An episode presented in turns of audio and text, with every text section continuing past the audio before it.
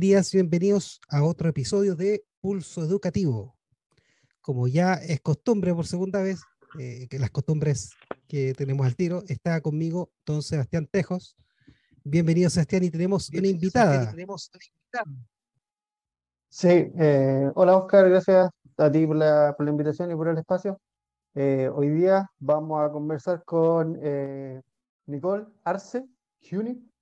Ella es profesora de inglés y está terminando un magíster en el ámbito educativo.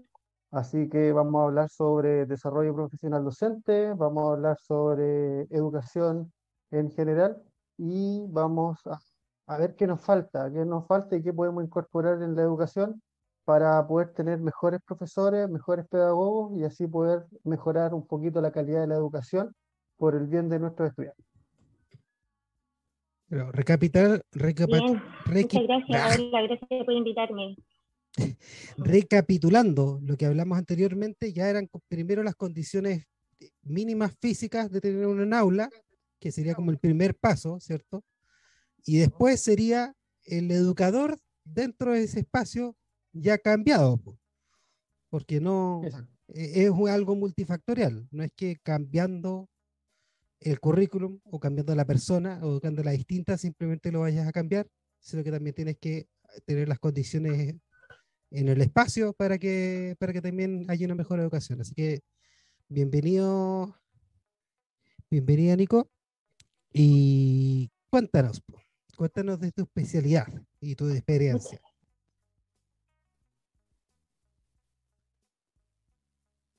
Bien, muchas gracias por invitarme. Estoy contenta de, poder aportar un poquitito con mi opinión. La verdad es que me interesa mucho lo que, lo que se está haciendo en, términos que, conoce Sebastián, ¿verdad? En educación. Entonces, me atrae mucho también poder participar, aprender más y, y compartir, por supuesto, nuestras experiencias. Con la Nico nos conocimos, Oscar, en la carrera de Pedagogía en Inglés en la Universidad Católica de Temuco. Fuimos compañeros del ingreso de 2005 eh, y de ahí que nos conocemos, aparte que compartimos muchos eh, valores y visión de vida, de, de, muchas cosas. Entonces, que ella ahora esté trabajando en educación, que también es profesora, profesora de inglés, y que también tenga propuestas de cambio, es algo que ayuda bastante al sistema porque hoy en día no muchos profesores se atreven a realizar cambios o a proponerlos, porque la zona de confort es más fácil, pues es más fácil seguir haciendo lo que estamos haciendo todo el tiempo o seguir a rajatabla lo que te enseñaron en la universidad. Pero las propuestas de cambio vienen de personas valientes, vienen de personas que eh, se atreven a hacer más y los resultados tarde o temprano van a llegar. Y una pregunta, ¿es más seguro es más seguro también para un profesional seguir el, el, paso que ya le fue, esa senda que ya le fue dicha desde, desde, desde una universidad y desde la institución. También me imagino que es más seguro quedarse callado, aunque uno tenga un pensamiento divergente. Eh, ¿Cómo lo han vivido ustedes? ¿Cómo lo han vivido ustedes ser alguien que propone, slash molesta, para, para el entorno actual? La verdad es que yo me he sentido como, como la colega Cacho, como la colega Cacho.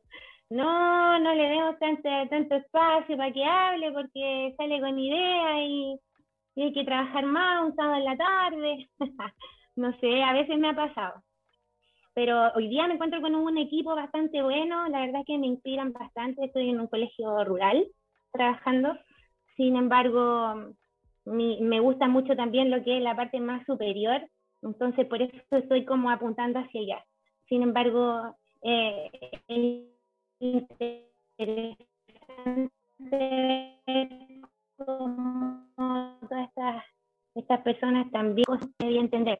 Siempre hay como este, este, este, este tema de que la, la, gente no quiere trabajar tanto. Eso es lo que a mí me, me choca un poco cuando uno propone ideas en el, en el contexto en que, en que uno está trabajando. La verdad es que es muy agobiante y los profesores a ratos se sienten atrapados en sus horarios y, no quieren innovar tanto, prefieren la guía, cosas así.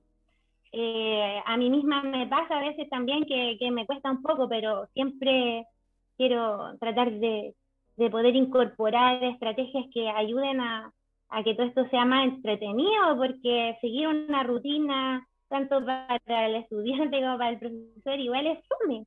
Entonces yo lo pienso así como, ¿cómo podemos hacer que nuestro día a día sea diferente, aún teniendo que estar todo el tiempo en la misma? ¿Me entienden? Ya, y una pregunta, ¿qué, innovaciones han hecho ustedes? Y segunda parte de la primera pregunta que les di, porque una cosa es en torno a ustedes como, como, como profesionales dentro de sus eh, pares, pero cómo también es el proceso, me imagino que más eh, distinto, no tan difícil, con los eh, con, con, a quienes están ustedes educando, como se llaman los, los educandos, ¿cierto? Eh, me imagino que hay también una diferencia, pero también debe haber también un cierto paradigma que hay que romper. Eh, eh, ustedes como son profesores ambos de inglés, me imagino que también yo, yo he notado que mm, también por una cosa cultural cuesta mucho a la gente llevar, por ejemplo, incluso los niños, oye, pero veamos esto en idioma original. como que al tiro todo tiene que ser traducido, todo tiene que ser, ojalá, ni siquiera subtitulado, sino que doblado eh, existe como un, como de antes el prejuicio de que tú no, de que es un cacho empezar a escuchar otras voces en otro idioma. Que, cuénteme. Eh, hay, un grado de resistencia porque, mira, para serte bien sincero, eh, cuando trabajé en, sectores rurales de la Araucanía, la primera lengua que tenían los estudiantes no era el español, sino que era el mapuche ellos hablaban mapudungún, provenían de eh, comunidades con, una, con un fuerte arraigo a lo que era su cultura. El segundo idioma que ellos tienen instaurado es el español porque se tienen que comunicar con los wincas. Y veníamos nosotros, los profesores de inglés, a enseñarles un tercer idioma. Veníamos nosotros a mostrarles que tenían que aprender inglés porque el inglés abre puertas, como el eslogan del gobierno desde antaño pero la verdad es que no te abre muchas muchas puertas del inglés que digamos, los pitutos te abren más. ¿Ya? Los, los, amigos por ahí te, son los que te abren más puertas que, que aprender inglés. Sí, el pituto abre más puertas eh, que el inglés, sí. Bueno, entonces veníamos nosotros a enseñarle una tercera lengua que era el inglés. Lo que a mí me funcionó fue la mezcla del mapudungún contra el inglés. O sea, yo le enseñaba a los estudiantes, pero al mismo tiempo le pedía que ellos me enseñaran a mí. Entonces ahí se da una simbiosis súper interesante de que yo te doy algo, pero tú me das algo y tenemos algo que intercambiar. Entonces muchas de las cosas que nosotros analizábamos como vocabulario al principio y después eh, analizando contenidos del currículum, lo íbamos viendo en los dos idiomas. Y eso me dio muchos resultados en la incorporación de la lengua materna de, de estos estudiantes para poder trabajar con ellos. Porque si hablamos que el inglés es necesario, sí, realmente es necesario. ¿Es fundamental tenerlo en la vida? Créeme que no tanto. Hay otras competencias más importantes que desarrollar en las personas y en los estudiantes, más que aprendan de memoria algún currículum o algo en la escuela. Es mejor enseñarle a ser personas, es mejor enseñarle a trabajar con el ser, al que sean respetuosos unos con otros, que se sepan comunicar bien, más que eh, meterle materia en la cabeza a los estudiantes solamente por avanzar en un currículum la humanización en la escuela es algo que se ha perdido un poquito y de alguna u otra manera muchos docentes que nos preocupamos de eso eh, buscamos algo que de verdad identifica a los estudiantes para poder eh, trabajar. Y con lo que mencionaba la Nico al principio, sí, pues cuando tú implantas eh, innovación o algo, tienes dos posibilidades dentro del grupo del profesorado. La primera es que algunos te pesquen y te apañen o no te pongan ninguna resistencia. Y la segunda es que de por sí ya te empiezan a poner trabas. Porque como mencionaba la Nico, para muchos significa que es más pega, es quedarse después del horario, es trabajar un poquito más, porque lamentablemente hay muchos docentes que les gusta hacer lo justo y lo necesario nomás. Ah, con zapatillas y con toperoles para salir arrancando a la hora de, salida, que no le quieren dar ni un, ni un, minuto más. Y es totalmente comprensible también porque el sistema te pone la pata encima, porque el sistema eh, te atrapa, sobre todo en los privados. El colegio privado poco menos quiere que tú armes una carpa dentro de la escuela, que tú vivas en la escuela. y de eso depende tu, tu pega, porque no estáis contratados de manera indefinida, sino que estáis año a año renovando un contrato. Eh, y tenías esas presiones, porque si tú no seguís dando, puede que no te sigan dando pega para futuro, y eso es algo súper complicado para el tema de los profesores. Entonces te puedes encontrar con estos dos, los que te dan como el pase o no te ponen trabas, o los que ya de por sí por el tema de mencionar la innovación, ah, al tiro hacer, significa más pega. Y tú, Nico, eh, ¿qué innovaciones te ha tocado implementar en el, en el aula y cómo fue el proceso con trabajadores y con, con colegas y con estudiantes? Mira, estuve lo que, lo que más me gusta a mí contar es lo que hice en la universidad, que fue mm, hacer un programa de intercambio lingüístico. Ahí nosotros estuvimos haciendo como algo bastante presencial. La verdad es que después con esto de la pandemia ya hubo que darle un vuelco y tratar de encontrar esta, esta área más, más, más tecnológica, digamos. Inicialmente esto a mí me gustó en el aspecto de innovar porque faltaba mucha práctica del idioma inglés en, en la formación docente en la universidad.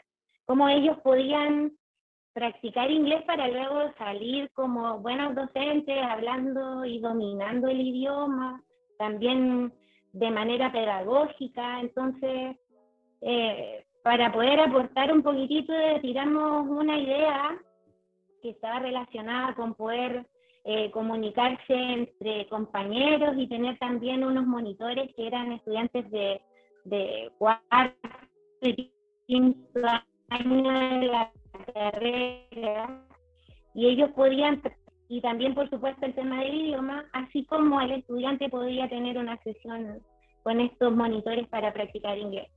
Lo entretenido de esto era que era como en un biombo que se transportaba, tenía forma de bus de Londres, y causaba un impacto grande dentro de la U porque era bien itinerante y era innovador. Antes de la pandemia esto era muy, muy divertido. Ahora, como les cuento, se ha tenido como que reinventar esta, esta idea, entonces ya estoy como tratando de focalizar todo esto en algo más, más, más tecnológico, más virtual, donde se viva lo mismo, pero no como un simple tándem o estas aplicaciones que que ya existen, sino tal vez encontrar algo que, que pueda motivar aún más a los estudiantes y especialmente a los profesores, que, que son los que al final tienen que tratar de, de, enganchar con esto del, del, tiempo, porque se ve que los profesores se vuelven viejos y, y no enganchan, con, con suerte enganchan con la música de moda, que está en la radio quizás, pero realmente nosotros debemos también mantenernos como en el auge y, y bueno, mi experiencia, como te contaba en ese aspecto, eh, pienso que hoy día se puede implementar en el aula mucho, porque en tiempos de pandemia ya luego cuando te cuento esto del vuelco, el WhatsApp fue mi mejor amigo, Meet, Google y todas estas aplicaciones que ayudaron a acercar a la persona, a quitarle la incertidumbre. Entonces, mi experiencia en términos de innovar son amplios porque he tratado de acercarme a, los chiquillos que no tenían luego de poder llegar a hacer esta suerte de intercambio de conocimiento del idioma a través de estas nuevas, nuevas iniciativas. Yo en la escuela ahora que estoy eh, tienen alta expectativa de esta idea, pero no sé cómo se va a dar aún. La verdad es que en este segundo semestre ya espero como poder mostrar algo más concreto en, en el colegio donde estoy. Interesante también lo que hablaba el Sebastián de ese rol también de, profesor, de un profesor que intercambia conocimiento. Me parece súper interesante y súper rico. ¿ah? Eh, ambos estamos aprendiendo. Eh, qué interesante. Pues, y, amigos profesores me han comentado de, otras disciplinas que la conexión con lo que es popular o con, cosas que uno por gustos nunca se metería, viene a ser la relación con los con los eh, con los alumnos. Eh, entonces, claro, pues escuchan música distinta, eh, de repente muchas puede que no les guste, pero de repente en una es así, ¿cachai? Y a su vez los, los, los cabros más jóvenes entienden quién es Led Zeppelin, quiénes son los Beatles. Eh, cosas que para uno eran, eran obvias. Eh, es, como choro ese intercambio, pues de repente uno claro. una joyita que no, que no tienes cómo acceder porque no tiene el mundo. A mí me pasa, no, no, bueno, yo no, yo no soy educador, pero me pasa siendo papá que, que de repente encuentro cosas que, que, mi hija que de repente son chistosas, son innovadoras y a mí ni me la muestran y no, no pesco. ¿Qué me decía Nico?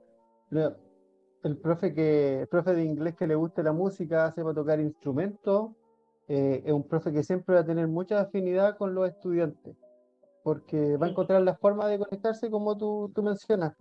Yo tengo dos colegas eh, que salieron también de la católica en Temuco y los cabros armaron buenos proyectos de talleres dentro de los colegios con música, formando bandas o haciendo eh, alguna muestra de la asignatura de inglés con música, porque la música sí que algo conecta y algo súper transversal. Yo me acuerdo que el año 2018, que el año 2018 fue eh, organizamos una feria musical que se llamaba Victoria Palusa, porque se daba justo que era en la ciudad de Victoria. Y cuando comenté la idea en la red de inglés, sí, fue, fue bacán. Eh, cuando comenté la idea en la red de inglés, todos los profesores prendieron, porque lo hicimos para el English Day, que un día al año que se celebra el Día del Inglés. Pero lo fascinante fue que participaron todos los colegios de la comuna. Participaron los colegios rurales, participaron los colegios urbanos, y los colegios que tenían más precariedad, por decirlo de alguna manera, fueron los que presentaron números más espectaculares, como por ejemplo Thriller de Michael Jackson. Cinco minutos los estudiantes imitando, bailando, haciendo la coreografía eh, de la canción de Michael Jackson. Entonces fue realmente potente. La música es algo que te puede conectar y que te puede entregar mucho, mucha conexión con los, con los estudiantes. Qué bueno. Es bueno, muy bueno. Ahora yo estuve indagando un poco más en el teatro pedagógico y eso ha aplicado también en términos de innovar porque ya no es solo hacer un diálogo, sino ya es poder interpretar y, jugar un poco más. Muy divertido. ¿Cómo eso del teatro? A ver, explícanos del teatro educativo. Sí, bueno, en la misma universidad, todo esto que se hacían, eh, estuve haciendo un curso de teatro pedagógico en la Universidad Católica de Temuco. Y ahí aprendí a poder eh, enseñarle a los estudiantes a conectar, a conectar la materia como con el teatro. En este caso, el inglés se, se hace a través de juegos de roles.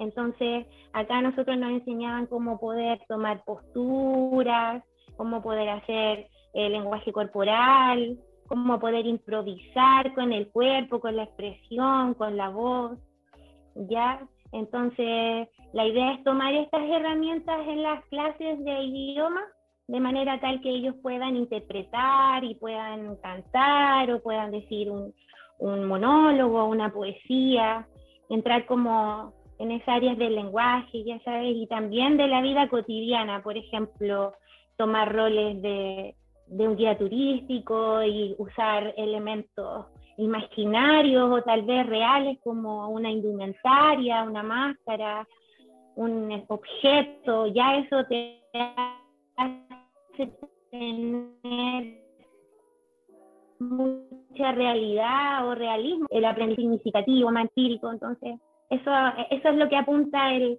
el teatro, el teatro pedagógico. más lúdico también más lúdico, claro, claro. Claro, lúdico. Y es más interactivo. Hay, varias editoriales que tienen eh, textos con obras y hay algunos profesores que las aplican. No te digo una hora de una hora o de 30 minutos, sino que parte de una hora, 5 minutos, 10 estudiantes haciendo parte de una obra. Y por lo general, la experiencia que tuve yo con eso fueron profes ya más, más de edad, un poquito más tradicionales, ¿cachai? Que veían como en el teatro como que les daba el estatus de lo que estaban enseñando, ¿cachai? Como que, oh, claro, la literatura. claro, una cosa así, como ¿no? estudiantes realizaron parte de la obra de no sé cuantito, ¿cachai? Como que, hoy día vamos a ver quién Lleva a los estudiantes también a, hacer algo diferente.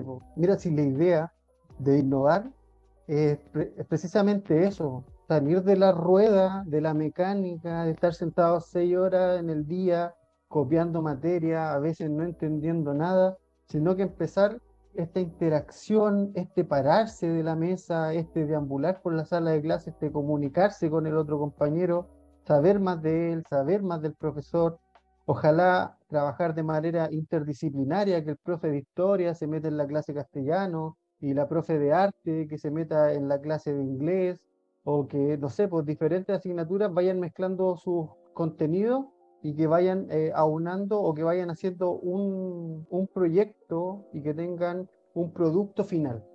¿Cachai? Eso es súper bonito en la, en la educación. No se da mucho, pero cuando se da en algunos colegios realmente es potente y es súper significativo para los estudiantes. Sí, yo, yo me acuerdo que, bueno, a mí me gusta harto leer y en algún momento me, me puse aficionado a la lectura de historia de las matemáticas. Y, es súper entretenida la historia contada de las matemáticas, de, cómo se desarrolla la matemática. ¿Por qué? Porque está eh, asociado a procesos productivos, civilizatorios, culturales, etcétera, etcétera. O sea, no, no, es, no es un... Eh, es un relato al final, y, es como una historia como cualquier otra, con, con, con clímax, con tragedias, con, de todo, pues, como una novela, como un, como un cómic, como, como las películas de superhéroes al final. es otra forma también de entretenerse. Eh, eso. Exacto. Y, y tu trabajo. también se puede entender. Sí. La música se puede entender también harto a través de las matemáticas. Recuerdo que hay, un cartoon, hay, hay un capítulo de, de Walt Disney en que el pato Lucas explica. Eh, Pato Donald las matemáticas, dirigido por Wolfgang Sí. sí, es súper bacán. Ahí, entendí matemáticas y muchas cosas, conceptos que son muy abstractos para los estudiantes, lo entendí así. Sí, pues, las la, proporciones doradas y todo eso. Muy, muy bueno. Exactamente. Eh, uno, eh, eso fue después de que Walt Disney ya estuviera de director ejecutivo. Una de las últimas uno de los últimos respiros de ese Disney, porque Disney murió hasta como los no, no 90, que tuvo un renacimiento con el Rey León, pero se murió ahí. Muy bueno ese sí, yo lo tengo, y lo que se lo he mostrado a mi hija también. El, el pato Donald. bacán. Yo lo mostré en la escuela, me acuerdo. Una vez en la escuela lo mostré. Y cuéntame, Nico, lo que estás haciendo ahora en, el Magister, dime cuál es el. En, en, qué estás ahora tú? ¿En qué estás ahora? ¿En qué proceso de innovador estás tú metida? Ya, em, estoy haciendo un magíster en educación con mención en, educación, en gestión universitaria. Entonces estoy trabajando en, ya en, las carreras de pedagogía, en cómo formular currículum, cómo poder, eh, no sé, presentar metodologías activas o, o cosas de didáctica. La verdad es que todo esto está tan entrelazado que que uno quisiera a veces poder unificarlo todo. Eh, actualmente ahora estoy trabajando en, poder, eh, en mi tesis, poder incorporar tal vez una asignatura ya a la malla curricular que tiene la universidad en la carrera de pedagogía en inglés, con la finalidad de que ellos puedan tener una asignatura específica sobre gamificación cómo poder tener unas estrategias de gamificación en el aula y también fuera de ella, porque esto ya trascendió, como, como les contaba al principio. Ya no es solamente tener tal vez ciertos dispositivos virtuales dentro de la sala, sino también manejar estrategias lúdicas y gamificadas, por supuesto, pero en la virtualidad también, en el metaverso, que es ya esta palabra tan en auge que, que estamos escuchando, ¿no? Entonces, pienso que a la malla curricular de la universidad en la que estoy le vendría muy bien a los profesores, a los futuros docentes, tener herramientas más concretas en términos de gamificación. Porque hay, hay asignaturas como de introducción a la, a la alfabetización digital o tal vez introducción de herramientas tecnológicas, pero muchas veces terminamos eh, aprendiendo Excel, haciendo un blog, eh, manejando, no sé, te todos lo pensamos, todos y, lo pensamos. y todos decimos, oye, ¿tú conoces el SPSS? ¿Qué es esto? ¿Qué es esto? que si estás estudiando estadística, tienes cerrado y tú, ¿qué ese PSC? ¿Qué, qué, qué, qué? Me voy a lo cualitativo, muchas gracias, muchas gracias. Entonces, muchas herramientas digitales tampoco estamos teniendo. Entonces, llega esto de la pandemia abruptamente, acá por lo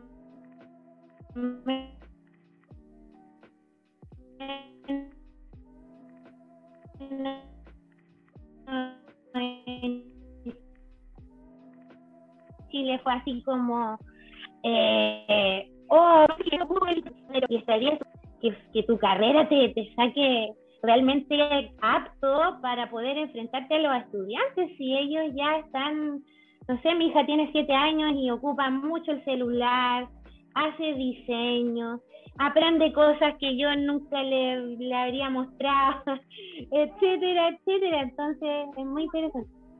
Claro, y, y, esto del videojuego, del Roblox, de que puedes chatear con alguien y todo, no, eso es una locura, una locura. Entonces, yo creo que sería muy bueno que el profesor tuviera realmente capacidad de hacer una clase gamificada, ¿me entienden?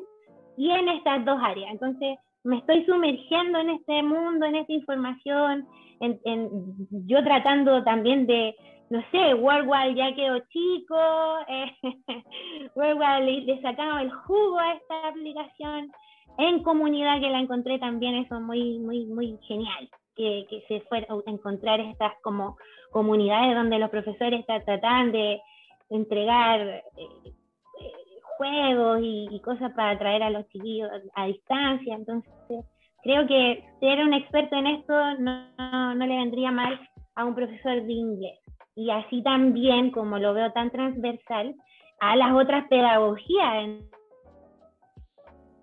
del otro mundo y tal vez ya podríamos imitar países que en primer año los niños ya tienen su computador, su laptop, su tablet.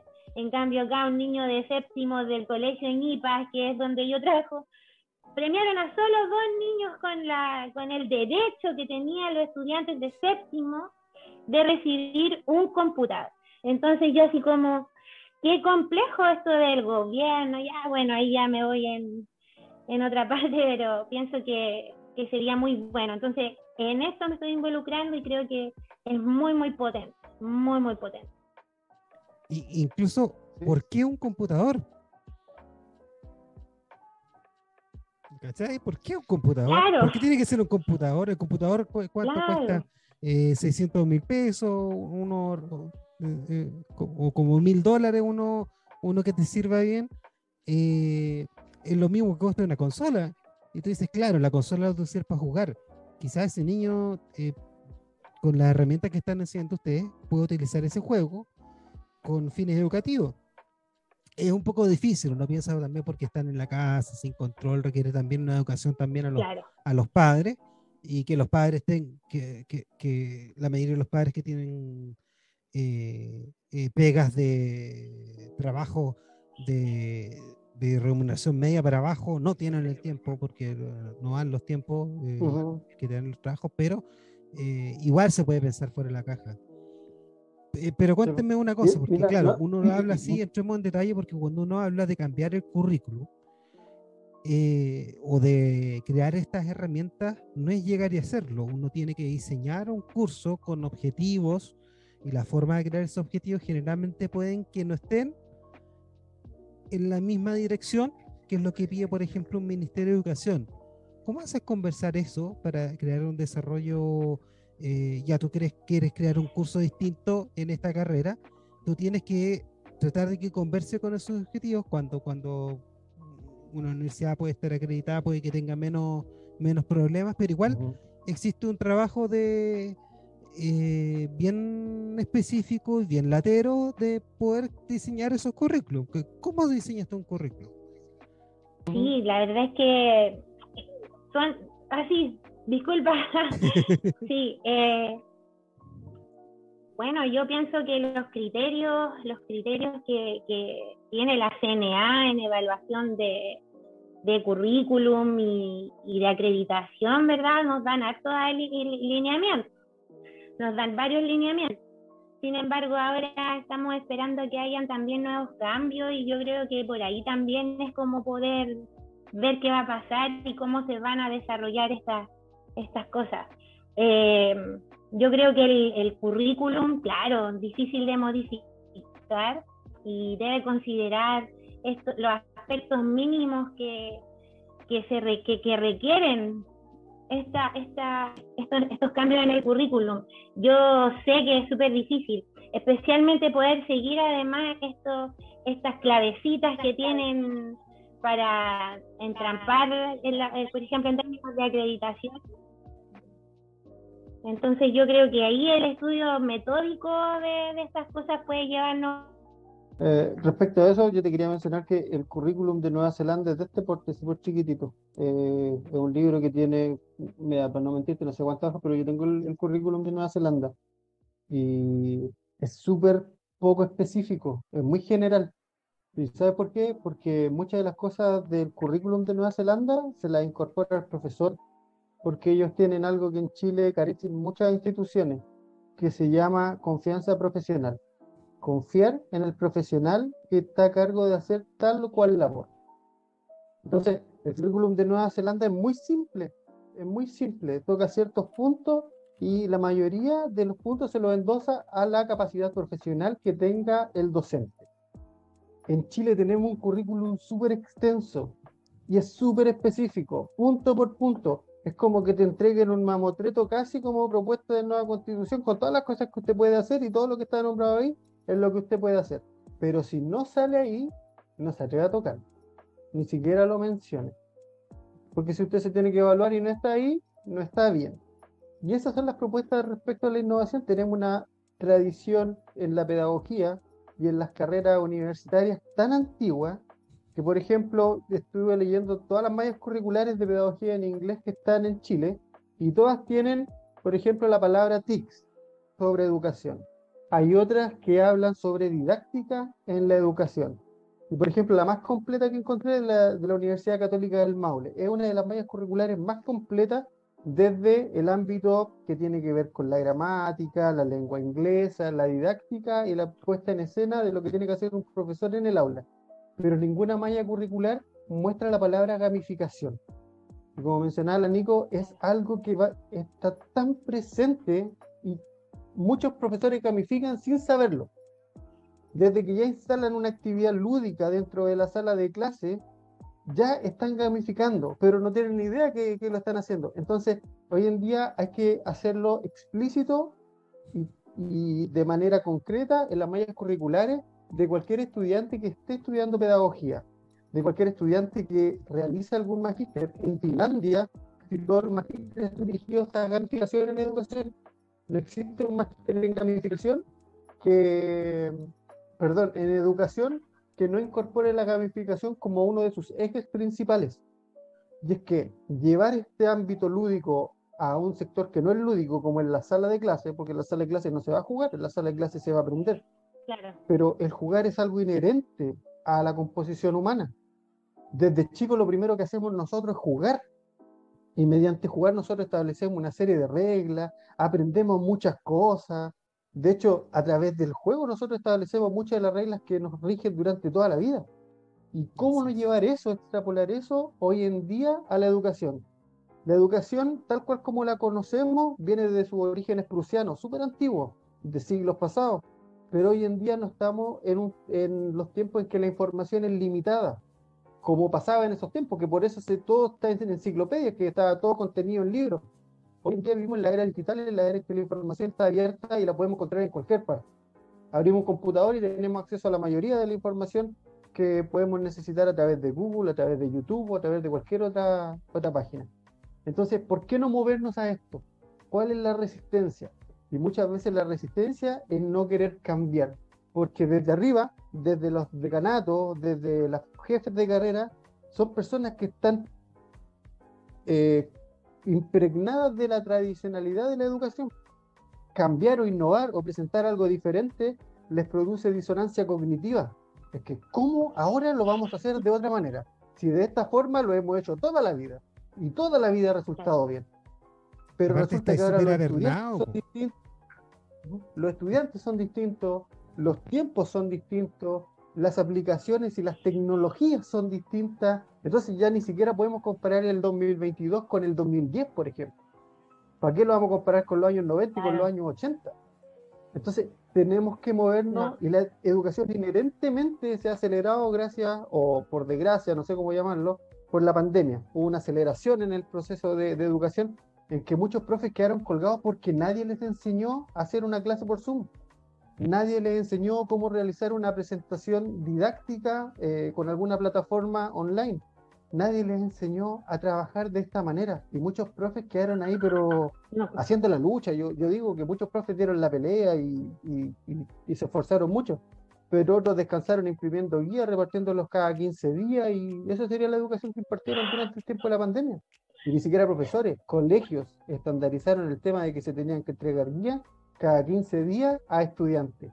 Y algunas guías venían de vuelta en blanco, porque los estudiantes no tenían idea de lo que se estaba haciendo, no tenían conexión, entonces avanzaban con unos pocos, pero muchos, la inmensa mayoría quedaba atrás. Y la educación no se trata de eso. Y hoy en día, con este retorno a las salas de clases, no podemos seguir haciendo las mismas clases prepandémicas.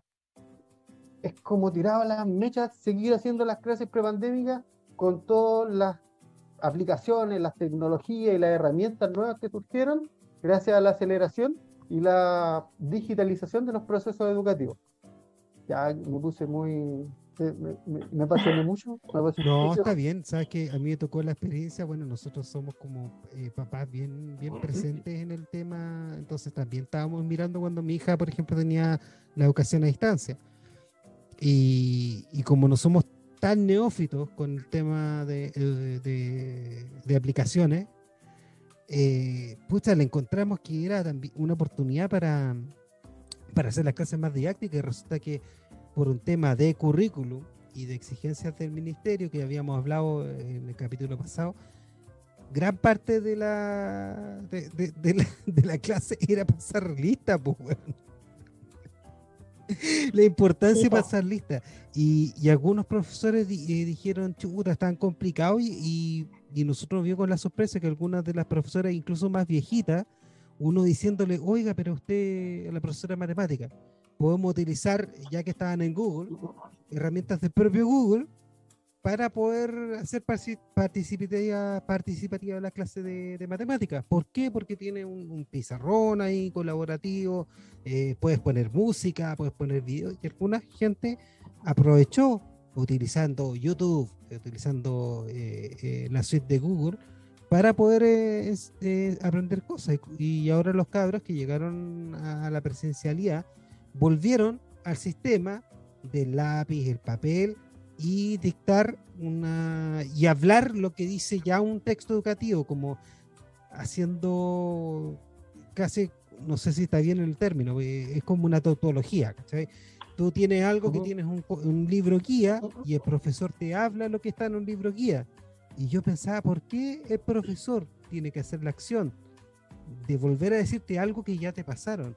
También hay una cuestión como que hay una desconfianza también y un error y un, y un miedo al error, cuando el error es parte de esa forma en la que uno aprende, equivocándose y volviendo a hacer, equivocándose y volviendo a hacer.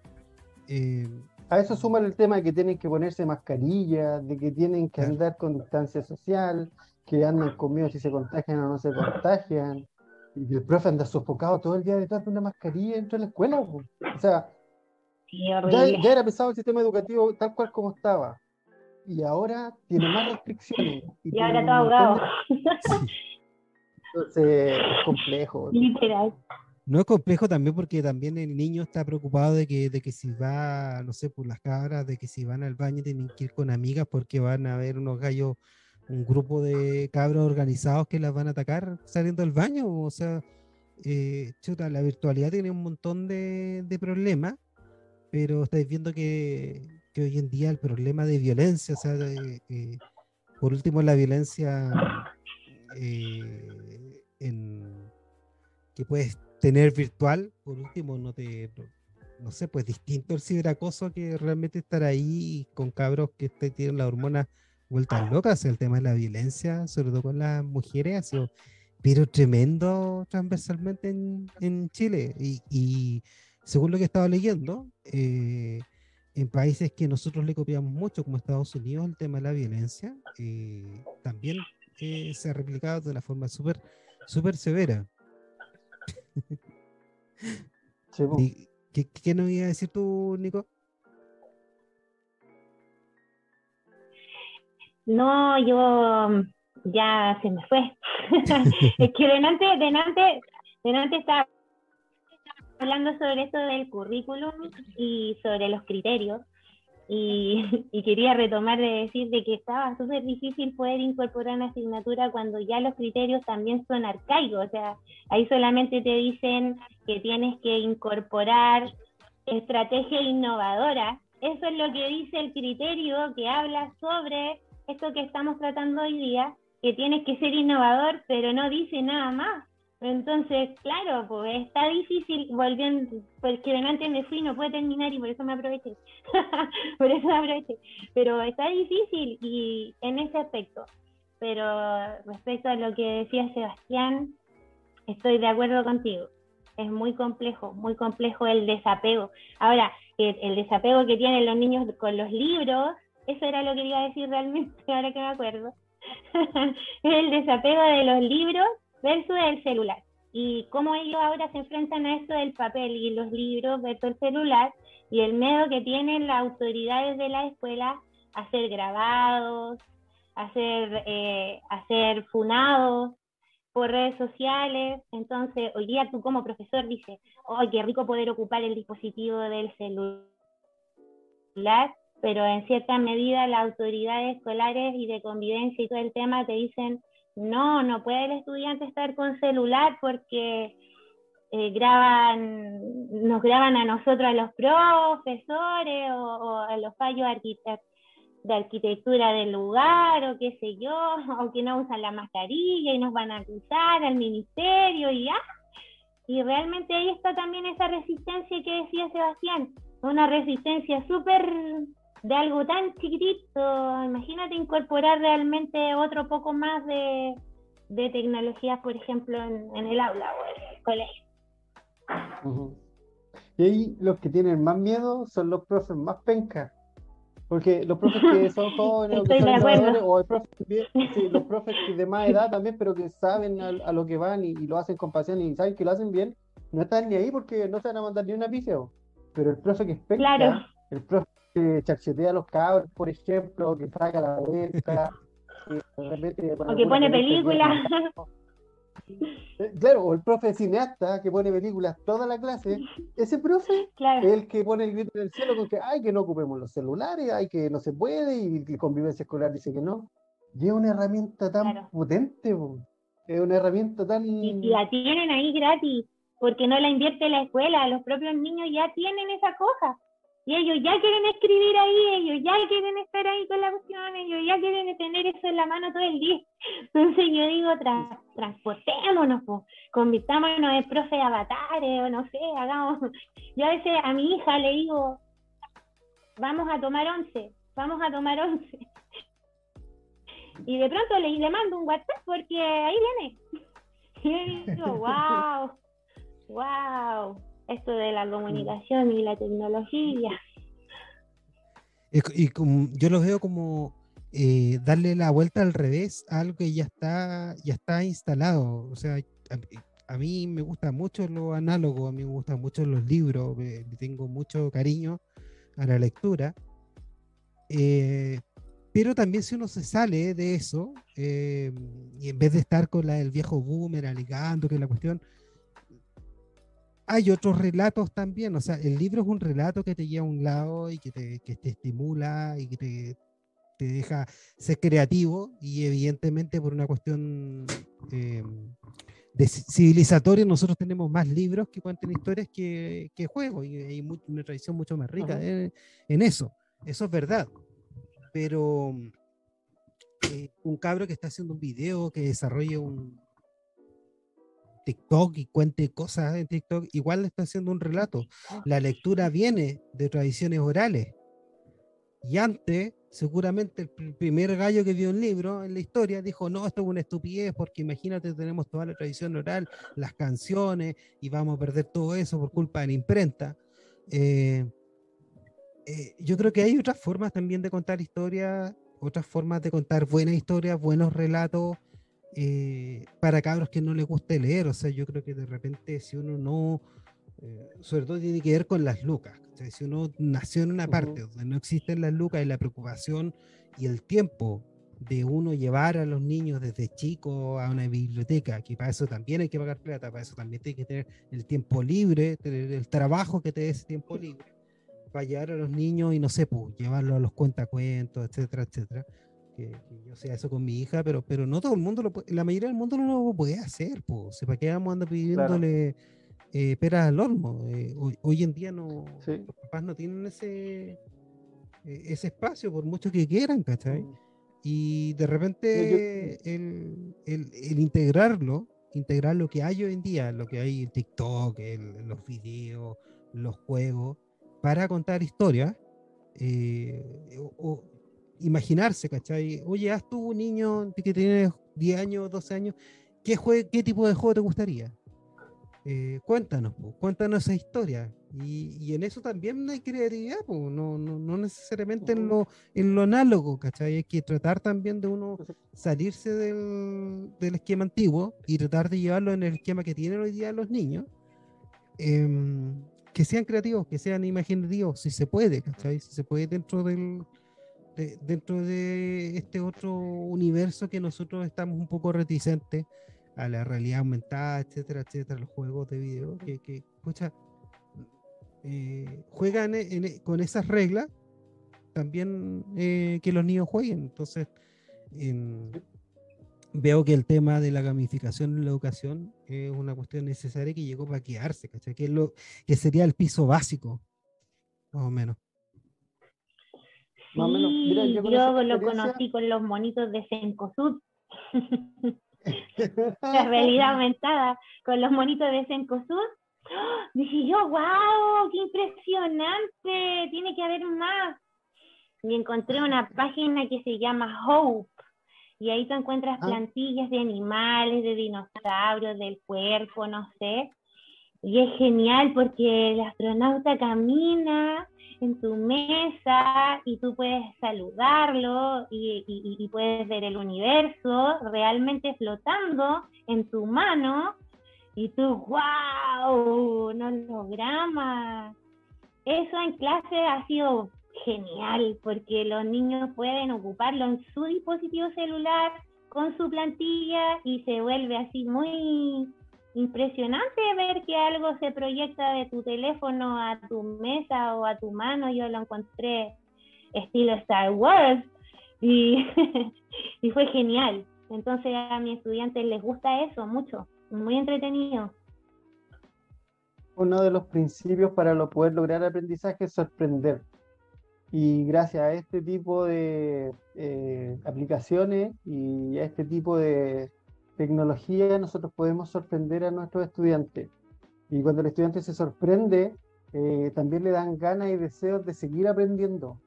Entonces, este puede, el uso de este tipo de tecnologías puede ser el clic para que el estudiante diga, uh, a lo mejor eso me quiero dedicar en la vida, o a lo mejor me gustaría estudiar eso cuando yo ya sea más grande. O empiezan a encontrar la fascinación y ahí quizás se dé un equilibrio entre las nuevas tecnologías y lo que puedan encontrar también en los libros. Porque, por ejemplo, yo soy de las personas que huelen los libros antes de leerlos. A mí me gusta leer también. Y me gusta el olor a, libro, pues, ¿cachai? Y todos los libros tienen un olor distinto. Pero tenéis que encontrar un, un, equilibrio ahí. Y yo tuve una experiencia con una profe en un liceo que ella entregaba una lista de libros y el estudiante leía el que él quería. ¿Cachai? Entonces los estudiantes se encontraban con esta lista de libros y claro, y se iban a la temática de que, ellos querían y entre ellos habían cómics de DC. Entonces habían estudiantes que desarrollaban comprensión lectora solamente leyendo cómics. Era, era muy bacán. Y la evaluación, ella la cambió.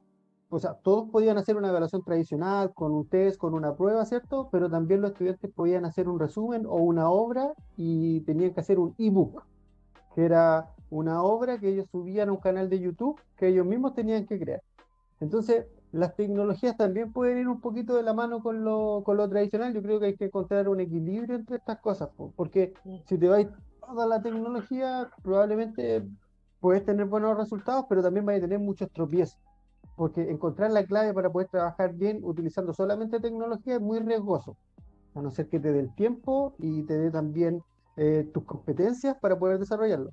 Pero si genera un equilibrio entre lo ya tradicional caminando hacia la innovación, yo creo que eso sería como lo perfecto que se podría dar en el ambiente escolar, porque tarde o temprano nos vamos a tener que mover a lo digital y tarde o temprano todo se va a digitalizar en, en educación formal, asistencia que haya. Porque en un pendrive o en un disco duro pueden entrar todas las bibliotecas que hay en el mundo. Y el espacio no te lo va, no, no, no va a tener, eh, por ejemplo, restricciones.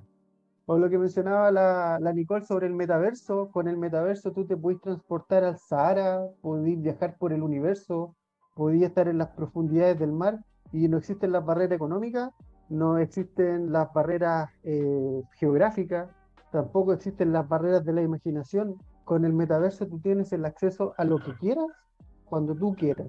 Y si eso se guía de manera pedagógica, es un acierto totalmente que va a generar éxito en el campo educativo. No hay forma de que pueda fallar, porque vamos a generar sorpresa, vamos a generar aprendizaje y vamos también a hacer que el estudiante se encante con la escuela. Y ese es uno de los problemas de la sociedad actual, que a los estudiantes no les gusta ir a la escuela. Y para ser sincero, ¿por qué las mamás o los papás mandan a los estudiantes a la escuela, sobre todo los sectores vulnerables? Porque tienen desayuno, porque tienen almuerzo, en la tarde le dan una colación y alguien se lo está cuidando casi toda la, mayor parte del día. Así es. Y el estudiante está ahí por eso. Así es. Pero no va con ese encanto de que, oh, yo quiero ir a la escuela porque como me enseña mi profe, es tan bacán, vemos esto. No, no, lamentablemente no es así la, la realidad en, en, Chile. Pero versus en Nueva Zelanda, por ejemplo, yo veía a los estudiantes que iban contentos a las salas de clase. Pues y era, iban contentos porque el sistema y la metodología que tienen allá es tan eh, abierta, es tan comprensible, es tan del ser. Son tan cercanos los profesores a sus estudiantes y los estudiantes a sus profesores, que no, no parece la dinámica del profe. Yo una vez le pregunté a un estudiante que por qué estaba trabajando afuera en la sala de clase, le pregunté si lo habían castigado, y el estudiante quedó así como, ¿cómo? le dije, sí, pues te castigaron, tú estás trabajando aquí afuera, te castigaron. Y me volvió a preguntar, ¿cómo, cómo eso de que me castiguen?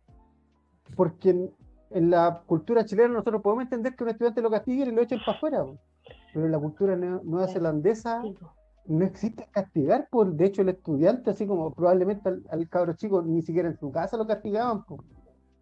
Conocía la palabra castigo conmigo y la asocia a algo súper negativo porque no, no se da ni en su casa ni en la escuela. Entonces ahí comprendes tú también que nosotros tenemos que mejorar el sistema desde varios puntos y encontrar el equilibrio desde mi punto de vista sería una de las formas o una de las fórmulas que nosotros podríamos tener para poder eh, mejorar el sistema educacional.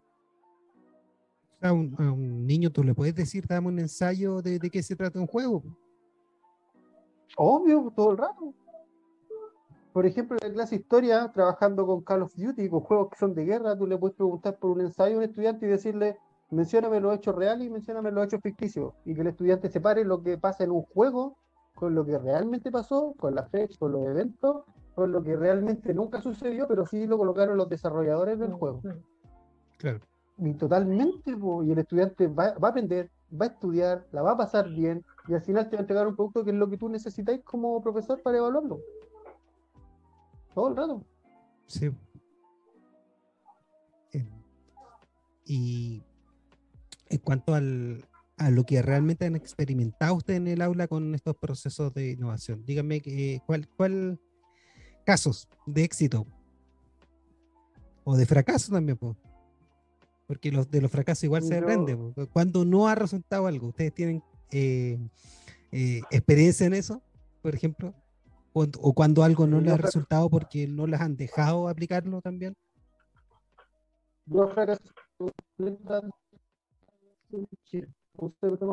Yo te escuché cortado, entonces no sé si me preguntaron algo que... Yo escuché cortado también, ah, espero que la grabación, eh, de repente cuando uno graba, eh, quede el video bien. Y si no lo cortáis nomás, claro. Ya, dale el Nico ahora tú. No, pues a mí eso que les contaba de la realidad aumentada es lo que más cierto ha tenido como sorprendente e impactante, porque muchos ya tienen su PlayStation en casa, entonces no, no, yo, y yo no, no, no soy tan buena con el joystick, entonces me cuesta. El Roblox para mí ha sido un acierto también. Roblox poder jugar en realidad el celular al final en términos de dispositivo digital ha sido mi mejor aliado. Eh, porque ahí han podido descargar aplicaciones de edición de videos como Grid, Art o TikTok, ¿verdad? Que es lo que más les gusta a, a los estudiantes. Y con autorización se puede y se divierten, se graban, hacen dúos. Es bueno. La verdad yo lo he usado en, mis clases de inglés con los contenidos como preparar recetas de comidas para los más niños, por ejemplo, o para reportar videos o hablar de lugares importantes de Chile, cosas así, pero básicamente son el tema de grabarse. Eso es lo que a mí más me, me resulta. Y además de esto, tan sorprendente como era lo de la realidad aumentada que les contaba inicialmente. ¿Sabes lo que, lo que me acordé de una cosa? Em, en geografía a uno les hacen, a los niños le hacen hablar de estas cosas del norte, del sur. Y mi hija me pregunta, ¿cómo es? ¿Cuál es el norte? No un lugar más arriba, eh, más, más, al norte, está cerca de, de, Bolivia y es más seco. Em, y ella como que no, que, me dice, pero ¿cómo yo voy a explicar eh, cómo es si yo nunca he estado? ¿Cómo, se, cómo, ¿Cómo podemos saber cómo es el norte? ¿Tienes un video? Y como que me está tratando la forma de poder, eh, de poder conectarse con el contenido y uno digo, si, si fuera realidad aumentada, ella podría experimentar más cerca lo que es lo que es un clima árido. ¿Cachai que le estás diciendo a gente de, de nueve años que clima seco? Ya, eh, seco, y uno le puede explicar lo que es seco, pero es distinto sentir un clima seco. y ahí te das cuenta que ese tipo de herramientas puede ser súper súper fácil. Y, a través del video nomás yo le dije a mí, le, le pude, de que tuviera algún tipo de, de, sensación, pero lo distinto de que, de que lo puedas ver, pues, y hay, gente, la mayoría de la gente, lamentablemente no tiene como chucha viajar, pues, Esa es la verdad. Ahí, por ejemplo, herramientas de visores de realidad aumentada eh, pueden ser fundamentales para poder situar a los estudiantes en ese contexto. Llevarlos a un desierto, llevarlo a un lago, llevarlo al mar, porque de repente hay estudiantes que tú en, mayo, que en mes del mar, le decís, ya pínteme, no sé, por algo, un paisaje marino. Y los estudiantes viven, no sé, por Curacautín, nunca han ido al mar. No conocen lo que es la playa. Claro, Y mediante el relato del profesor de Arica Punta Arena, todos los cabros chicos te dibujan lo mismo, una estrellita de mar, un pescadito y un bote flotando en el agua. Pero no lo conocen en, en la realidad. Pues, entonces, los visores de realidad aumentada son herramientas útiles que transportan a los estudiantes a cualquier tipo de escenario aparte de lo que conocen es lo que les entrega la cultura dominante, entonces no saben lo que es el mar en Chile también, es muy distinto el desierto de Atacama, muy distinto a lo que a lo que uno ve en la tele, el desierto más árido del mundo. Entonces, no, claro, y, cómo se lo explicas también con, con, con material audiovisual que esté generado en, otros lados, no, tienes eh, cómo llevarlo a la realidad. Sí, y ahora que mencionaste eso, hay, hay una deuda súper importante en la educación chilena y que me gustaría mencionarla, el tema de la descolonización.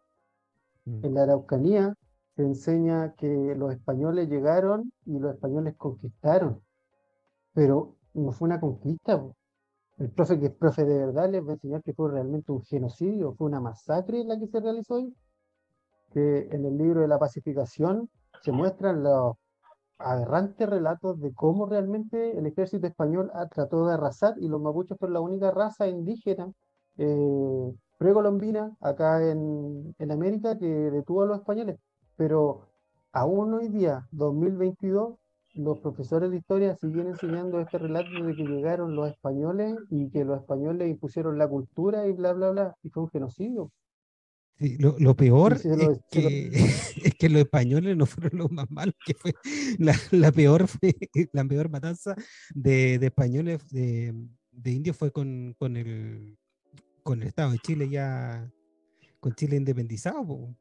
Ahí mandamos los Sí, milicos, quemamos, comandante- quemamos, quemamos los chilenos, quemamos el sur.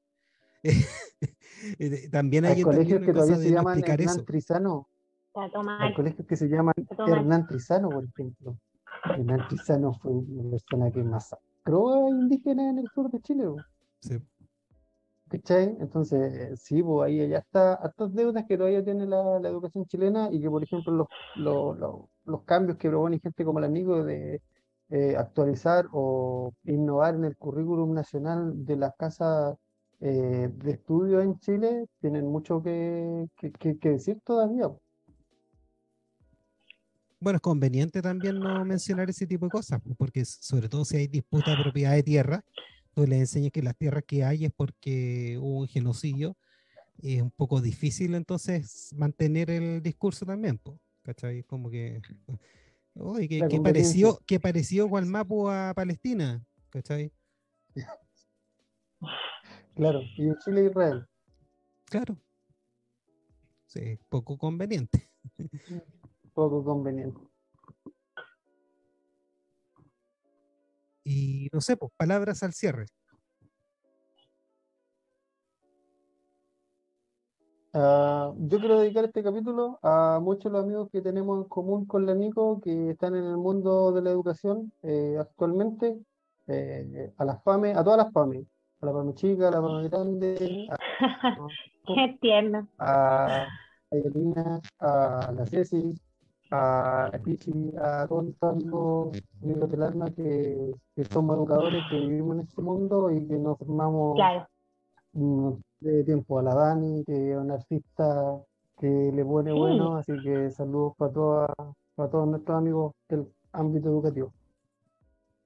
Qué lindo, súper tierno. Me uno a tus palabras. Me encantó. Gracias por invitarme. La verdad es que es súper enriquecedor tener esta experiencia.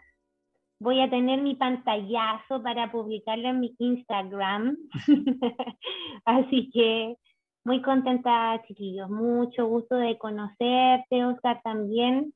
Yo creo que toda esta, esta experiencia aportan a nuestro quehacer docente todos los, todos los días y saber que hay otras personas también que piensan como tú, es genial, eso te motiva más en esta rueda de hámster que es los que tra- los quienes trabajamos en escuelas. Entonces, es rico tener estos momentos. Muchas gracias. Gracias a usted. Queremos que en otra oportunidad también nos también podamos hablar y tengamos menos problemas técnicos. Esperamos.